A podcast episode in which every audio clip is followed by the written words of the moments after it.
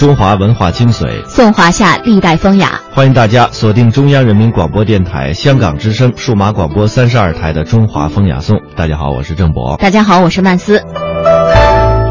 在近段节目的时间当中啊，我们带您领略了大唐时代诗人的笔下所描绘的许多爱情诗语、天伦之情、送别之情和一些忧国之情的诗句。那么，除了这些情感之外呢，我们大家都知道，怀古也是人类的一种情感。在唐诗当中，怀古的诗篇非常的多。中华民族有着几千年的历史文化，中华文明的遗迹也遍布大江南北。这些遗迹记录了朝代兴亡的历史，也见证着山河易主的过程，给人一种很凄凉的沧桑感，让人们久久不能释怀。我们会感叹啊，世事变幻，沧海桑田。这或许也是人类共有的一种情感。那么，在这种情感，那么在诗人的笔下，就产生了一首首伤感悲怆的诗篇。在唐诗当中，有一批诗歌记录了诗人们这份怀古的情感，而且有一个城市被诗人们反复的在咏叹。那么，这是一个什么样的城市呢？为什么能够引起诗人这么大的伤感呢？接下来的时间，我们就来说一说古人的怀古之情。说到怀古啊，我们先要说到一个地方，那就是山西。山西有一条汾河，汾水向西南方流入黄河，在汾水的南岸有一个地方，汉朝的时候叫做汾阴，现在是山西的万荣县。在汉武帝的时候，这个地方发现了古代宝鼎，汉武帝很高兴，在这个地方修建了一个祠堂，祭祀当地的土地神。汉武帝一生曾经五次来到汾阴。但是历史是变化的，沧海桑田。九百年以后，到了唐代，汾阴没有了汉朝的繁荣，成了一个很普通的地方。汉朝的古迹和当时的祠堂也没有了。那么在初唐的时候，当时有一位诗人叫李峤，路过汾阴的时候啊，就想起当年汉武帝五次驾临到这里呢祭土地神，而现在却变成了一个非常偏僻的地方。他放眼望去，看到的只是在阵阵秋风当中，一行行的大雁从汾水上空向南飞去。于是呢，他就写了一首诗，叫《汾阴行》。这首诗特别的长，那么给大家介绍后面的四句：山川满目泪沾衣，荣华富贵能几时？不见只今汾水上，唯有年年秋雁飞。说的什么意思呢？就是满眼的山川风景很好，看了以后啊。令人伤感，眼泪不禁就落在了衣服上。荣华也好，富贵也好，能有几天啊？你看现在汾水上还有什么呢？只有一年一年的大雁向南飞去。大雁飞过的地方，相对来说人烟比较稀少，这里很冷清，很荒凉。那么这首诗就道出了诗人一种吊古的情怀。在唐朝，这四句诗是非常感人的。唐玄宗在安史之乱前夕，请歌手来唱歌，就唱了这四句。他听了之后啊，就感动的流泪了。古人的荣华富贵不能维持太长久，今人呢，那其实也是这样的。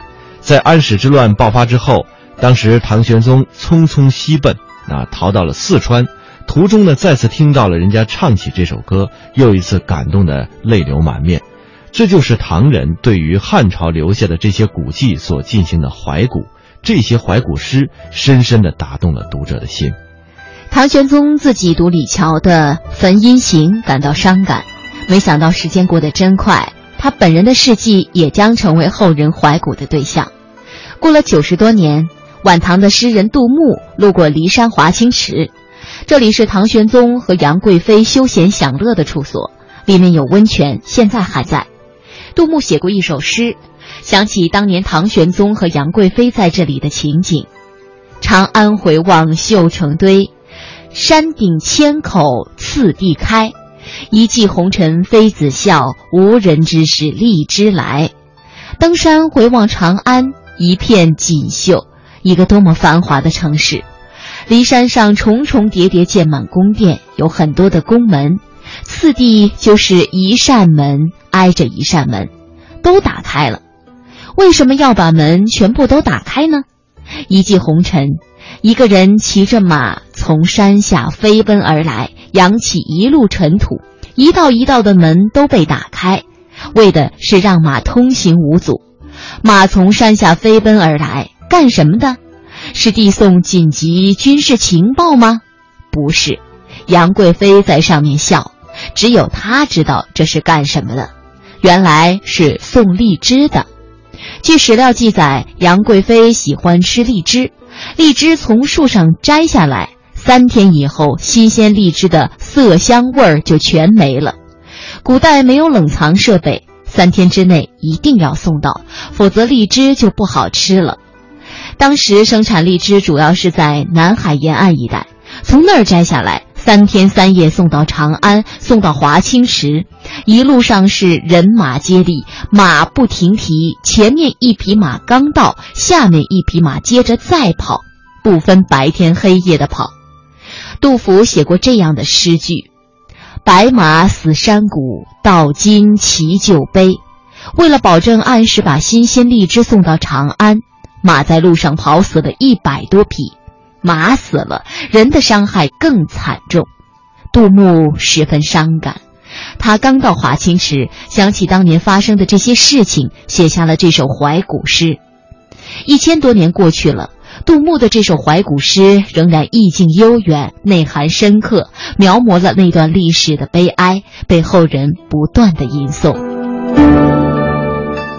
那么，经常被现代人所吟咏的唐诗当中，还有一首非常著名的怀古诗，其传传颂的频率之高啊，几乎是尽人皆知。那么，这是哪一首诗呢？就是《登幽州台歌》。幽州台是北京南边的一个古迹，这个台啊有很多的名称，又叫做烟台。北京在古代的时候叫做幽州，这个地方曾经是燕国的地界，所以呢又叫烟台，又叫做蓟北楼，因为它在河北的北边。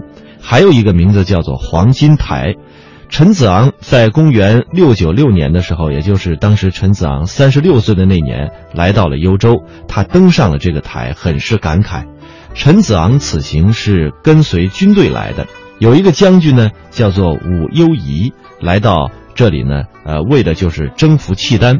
那场战争啊，是由契丹挑起的，武则天派兵回击，陈子昂也跟着来了。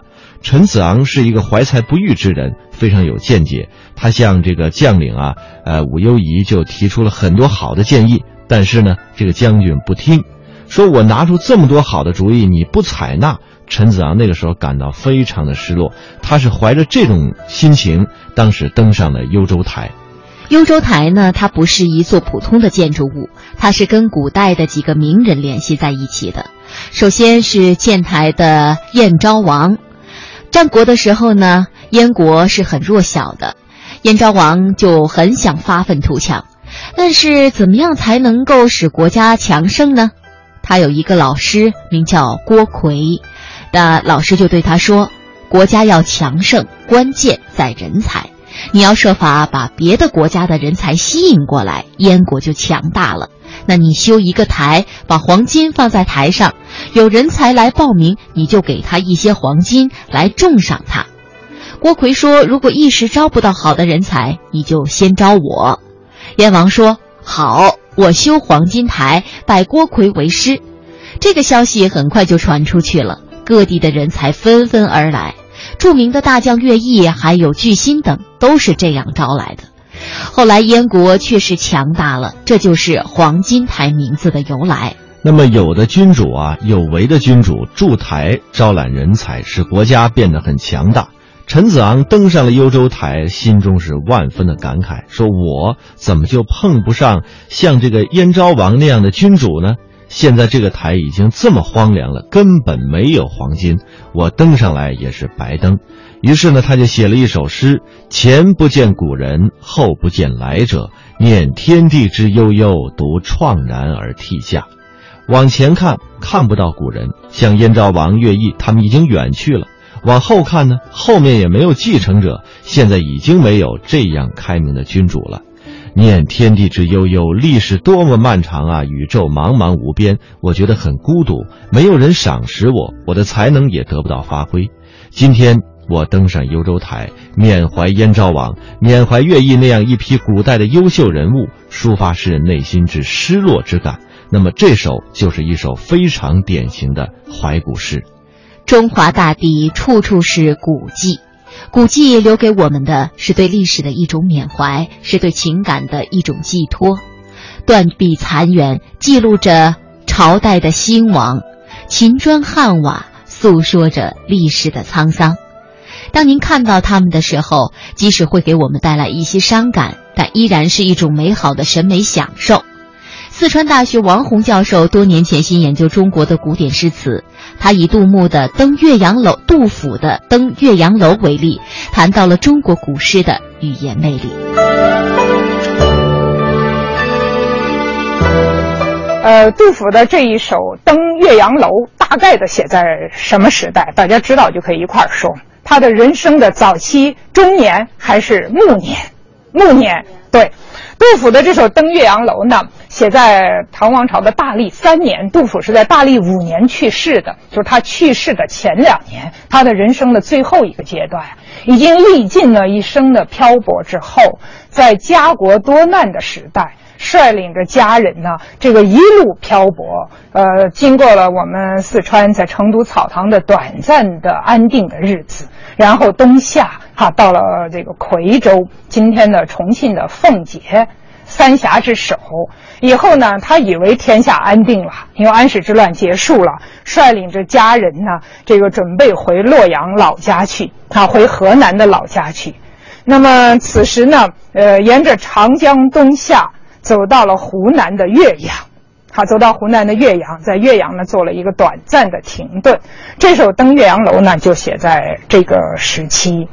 他说：“昔闻洞庭水，今上岳阳楼。”“昔闻今上”这两句，这首诗是一首五言律诗。“昔闻今上”这两句呢，呃，我们传统诗学当中把它叫流水对。就是上下句形成一个像流水一样流畅的承递关系，啊，它不是平行的相对，是先后承递的。昔闻洞庭水，今上岳阳楼，非常平实的一个开头，但是这里面呢有无限沧桑之感。为什么这样说？青年时代的杜甫。是一个很喜欢壮游天下的人，这是这是盛唐的这个青年人士，尤其是爱好文学的青年人呢，都喜欢做的事情。他也去过很多的地方，游遍了游游过许许多多的名山胜水。这个洞庭湖、岳阳楼的风光，那是早就听说。青年时代鼎盛状态，就听说洞庭的壮观。那么今天呢，终于登上岳阳楼来欣赏。洞庭湖了，昔闻洞庭水，今上岳阳楼。这个里面呢，感情有欣慰，又有无限的沧桑。因为昔闻到今上之间啊，杜甫这个人几乎已经走完了他的一生啊，他已经从一个呃满怀着壮正壮壮志豪情的那么一个大唐的典型的一个青年人。走到了一个暮年的，经历了许多战乱、许多人生艰难的一个人生的暮年，走到了这样的状态。所以呢，一个暮年衰洒的一个老人登上岳阳楼，面对着从年轻的时候就听说过的、就想象了许多回的八百里洞庭的壮观风光，他是什么感受？第二联写景：吴楚东南坼，乾坤日夜浮，非常壮观。啊，这是咏洞庭湖的名句。昔闻洞庭水，今上岳阳楼。那么登上岳阳楼以后呢，这个洞庭风光呢，还是像当年自己呢从书本上了解的那样，真是那样的壮观呐！啊，真是那样壮观。吴地、楚地在东南方向被这个洞庭湖呢强行分开了。啊，吴楚东南撤，乾坤日夜浮。因为《水经注》的湘水这部分说，这个洞庭湖壮观到啊，日月出没就好像从洞庭湖中浮出来一样，所以乾坤日夜浮是写实，也是用典，也是用典。吴楚东南坼，乾坤日夜浮。那么接下来我们看第三联，大家的感情上啊，刚才那样的豪迈，读到第三联时候，我们有什么感觉啊？是不是好像正在高亢的时候，一下坠落下来了？亲朋无一字，老病有孤舟。洞庭湖依然是那么壮观，是吧？甚至于比想象中的还美，还要豪迈，还要壮阔。但是自己呢，已经从西文那个时代呀，充满着很多浪漫的奇思幻想的那样的一个青年时代，走到了真正的人生的暮年。自己现在落到什么地步？亲朋无一字，老病有孤舟。这个是不需要解说的，这个里面的沧桑之感呐，从字面上就读得很清楚。但是杜甫所以之为杜甫，杜甫所以能够表达呢超越具体的某一事件之上的这种风雨江山之外的这种情怀，我们还从尾联当中呢得到更深的感受。他伤感固然伤感，亲朋无一字，老病有孤舟。但是最痛苦的是什么？最伤心的是什么？戎马关山北，戎马关山北指什么？战争，对，指战争。戎马关山北，指北关山筋骨乱。关山之北呀。北方的战乱还没有停止，安史之乱呢，看起来表面上好像平息了，其实许许多多的祸乱在中国大地，尤其在北方大地啊，祸乱丛生，北方就没有安宁。这个呢是超越了家乡，虽然杜甫的家乡在河南，哈，在北方，但是整个的北中国没有安宁，北方还在打仗，中国什么时候才平定？唐什么时候才得到真正的安宁？要戎马关山北，这才是杜甫最伤心的事情。因此呢，想到这个地方，有个人、有一己、一家的这种痛苦，一个人的这种悲酸，想到了整个国家的这种破败、这种动乱，衰老的老年的杜甫靠在岳阳楼的窗边儿，轩窗边上，凭轩涕泗流。涕是什么？眼泪，啊，眼泪。陈子昂说：“那个登幽州台歌，独怆然而涕下。”四是什么？鼻涕。对，涕泗交流啊，是哭得非常的伤心，哭得极为不顾形象，伤心到极点的状况。我们知道，杜甫是一个善于控制情感的人。安史之乱当中，呃，他写《哀江头》，长安城都被叛军占领了，第一句话叫什么？少陵野老怎么样？吞声哭。那么此时到了一个晚年的杜甫啊，他的那个情感啊，在那岳阳楼上啊，这个国家的这种破败这么多年啊，战乱都没有安定下来，他的痛苦啊，实在不能压抑。戎马关山北，凭轩涕泗流。涕泗交流，哭得极为伤心，极其的不顾形象，极其伤感。啊，这个结尾这个痛哭的杜甫。这个站在岳阳楼上痛哭的杜甫啊，就是我们所说的在风雨江山之外的真正的情痴，真正的情痴。他的痛苦是个人的痛苦，一家的痛苦，又绝不仅仅是个人的一家的痛苦。啊，诗歌当中要写个人痛苦，要写一己的痛苦，但是能够超越风雨江山之外，有那种万不得已的这样的一种感情呢，上升上去、升华上去的感情，它就是最能打动人的。所以这就是我们说，我们学习阅读中国诗歌，他体会的呢是诗人的诗心，学习和传承的是这样的一种高贵的一种人文精神，啊，这种高贵的人文精神。那么同时呢，我们学习中国诗歌呢，呃，还在享受诗意的生活，培养高尚的情操和高雅的情趣。风风国之风尚，风尚风尚雅雅国之韵味之韵味。颂三山五岳，歌诸子百家，赏清风明月，吟唐诗宋词。品中华文化精髓，颂华夏历代风雅。中华风雅颂，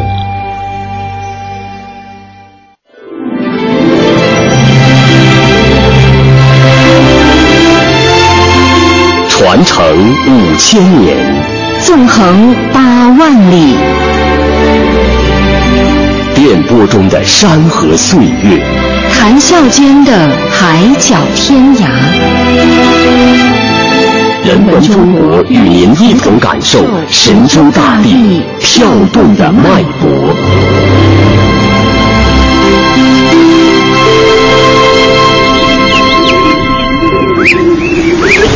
巴山蜀水之舞，三峡山水如此写意，人物这般传奇。有人说，三峡之所以不同凡响，主要由结合三峡自然形象的人文形象构成。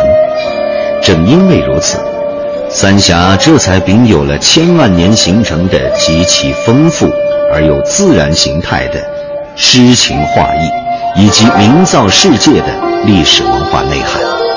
在这个意义上，三峡是两百万年前巫山猿人的出路，是千万年来进出巴蜀的水上咽喉和快捷通道，是航运险路，是古代无数劫势的贬谪路，是丝路，是抗战举国内迁之路，是著名风光路。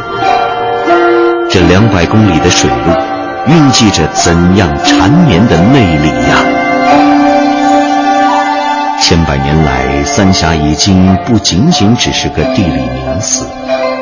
这段曲折澎湃的江水，承载了历史与个人的命运变数。由于三峡特殊的地理位置，在从前，这里是边僻之地、凄凉地，历代遭受贬谪的节士，大多途经峡江入蜀、出川。他们在拘留中，临峡笑歌，著下诗文。诸如战国时期的屈原、宋玉，唐代的陈子昂、杨炯、卢照邻、张九龄、孟浩然、王维、高适、李白、杜甫、李端、孟郊、刘禹锡、白居易、李涉、薛涛、李贺、李商隐；宋代的欧阳修、苏洵、王安石、苏轼、苏辙、黄庭坚、王石鹏、陆游、范成大等等。这些熟悉的身影，在三峡，在蜀地所遗留下的词章，与峡江秀色及特异的人文景观辉映，酝酿成三峡灵异而迷人的诗美风韵，构成一种沛然的文化形态，积淀为富于唐风宋韵的巴蜀文化底气，并进而成为中国文化不可或缺的唐宋风度的典型代表。反过来，又凝结出举世称颂的巴蜀文化的民族特质，为中华文化所认同，与成都草堂、奉节白帝城共同辉耀中华，使外间人无不因唐风宋韵的影响来理解三峡，期望三峡，进而理解和期望巴蜀文化。传统的三峡景区名胜古迹与自然美景交相辉映，美不胜收。今天我们先为大家提炼出三峡中最短的一个辖区——瞿塘峡。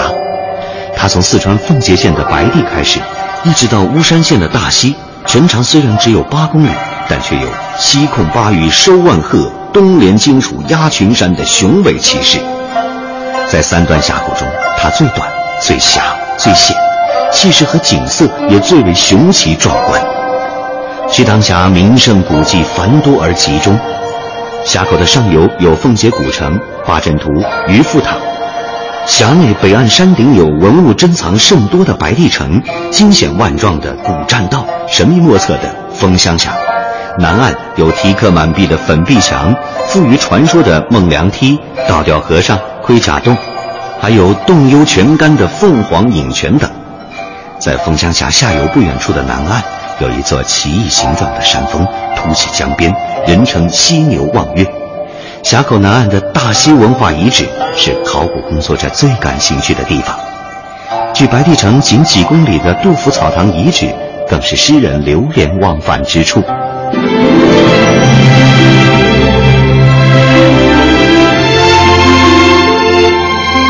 今天的人文中国就为您讲述到这里，下期节目再见。